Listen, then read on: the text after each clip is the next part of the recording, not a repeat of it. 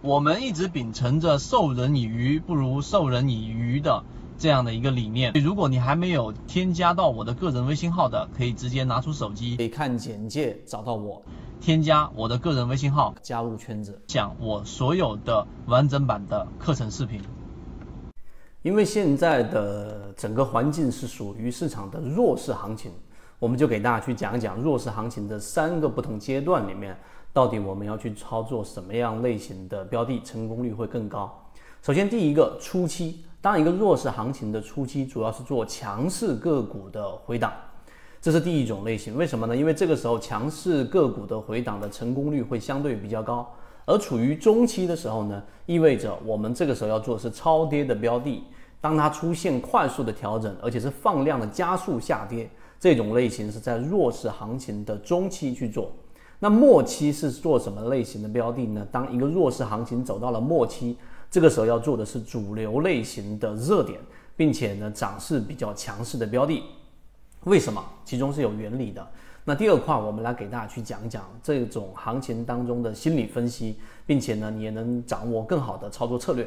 第一个，刚才我们说为什么初期做这种强势类型的回档呢？是因为在这种弱势下跌的行情，目前大盘这种情况没有趋势，没有资金，这个时候大部分的交易者对于下跌行情的这种弱势方向是还不确定的，就是还不是确认它就是一个弱势行情的，所以市场当中没有形成共识。这种情况之下，强势类型的标的一旦回踩，往往会有更多的资金，或者是前面的那一部分这种游资也好，散户也好，做强支撑进行第二波的反弹。所以强势个股的回档，市场还是具有赚钱效应的。这是弱势行情的初期，而弱势行情的中期呢，就意味着市场大部分的观点已经认可了，这个市场就是已经进入到了一个下降通道，并且是一种弱势行情。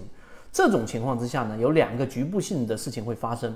第一个就是我们说那些强势类型的标的已经创了很多新高的标的，这个时候会遇到更多的抛压，因为市场已经认可了弱势行情，所以这一部分抛压会让这种上涨的动能会大大的减少，甚至会遇到很大的阻力，这是第一个分支。第二个分支呢，是在弱势行情的中期的时候呢，这个市场有很多已经超跌的标的，已经打到了绿色，我们在圈子开源的超跌突破的绿色区域的时候呢，它会进一步的进行放量的下跌，也就是出出现我们一直在说的踩踏或者所说的崩盘。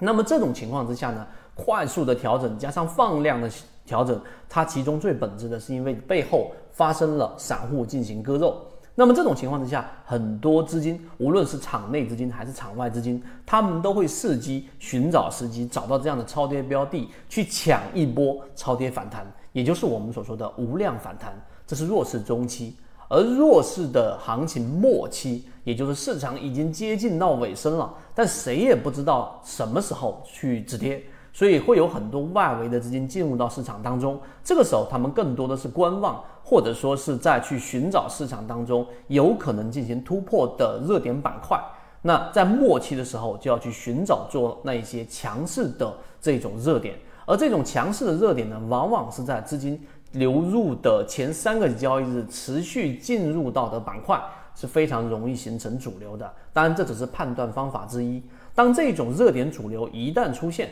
它不会是市场里面统一的方向的，是局部性、局部性、局部性的出现一些热点。这个时候，场外犹豫观望的资金就会进入到这些局部性的热点，并且寄期望于能够去走到一个主流的方向，或者形成一个这一种主流的方向。这就是在市场弱势行情三个不同阶段里面，我们去做的类型的这种标的，它到底要属于哪一种？你明白了吗？那后面我们会更多的去在这个地方上细节，然后到底怎么样去筛选不同阶段的弱势行情标的，我们在这个月份里面就会给大家提及。好，今天讲不多，希望对你来说有所帮助，和你一起终身进化。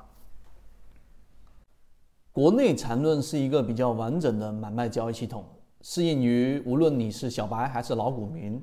的一个非常完整的交易系统，能够让你在交易过程当中进入到另外一个更大的一个台阶。获取完整版缠论专栏航线，可以私聊留言获取通道。